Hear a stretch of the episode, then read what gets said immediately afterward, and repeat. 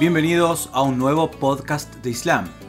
No solo el formato es nuevo, sino que los conocimientos también lo son. Te invitamos a conocer un poco más a la gente que admiramos o como musulmanes tomamos como ejemplo de vida. Conocer sus historias, sus personalidades, humanizarlos como quien dice. Quizás nos permita verlos de otra manera y nos acerque más a esas almas ejemplares.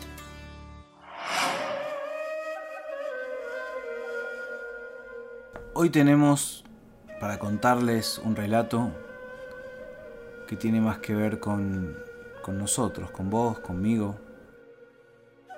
porque es la manera en la que uno se dirige hacia esas personas sagradas de las que venimos contando su vida. Este relato es más bien personal y demuestra la manera en la que uno debe presentarse ante una persona divina. Un sabio tenía dentro de sus costumbres visitar el santuario del Imam Ali todos los días.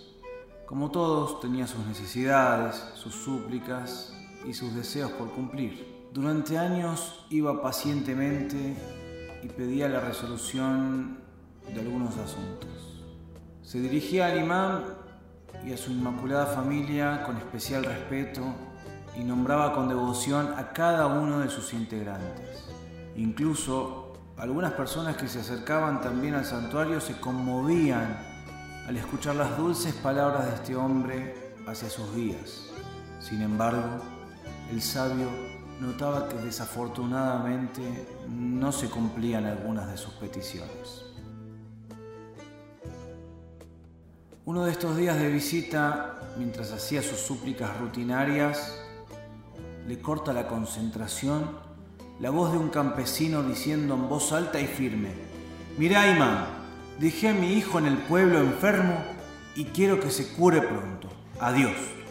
Se dio media vuelta y se fue. El sabio, que era un Seyyed, descendiente de la familia del profeta, quedó sorprendido y pensando en la manera que el hombre trató al imán y siguió con sus súplicas normalmente y con su habitual afecto. Al día siguiente, mientras el Sayyid se encontraba como siempre haciendo pacientemente sus súplicas, le vuelve a cortar la concentración una voz. Resulta que era el mismo campesino, pero esta vez agradeciendo y no pidiendo, diciéndole al imán, gracias imán por la curación de mi hijo, te voy a visitar siempre. Notó que el tono del hombre esta vez era diferente.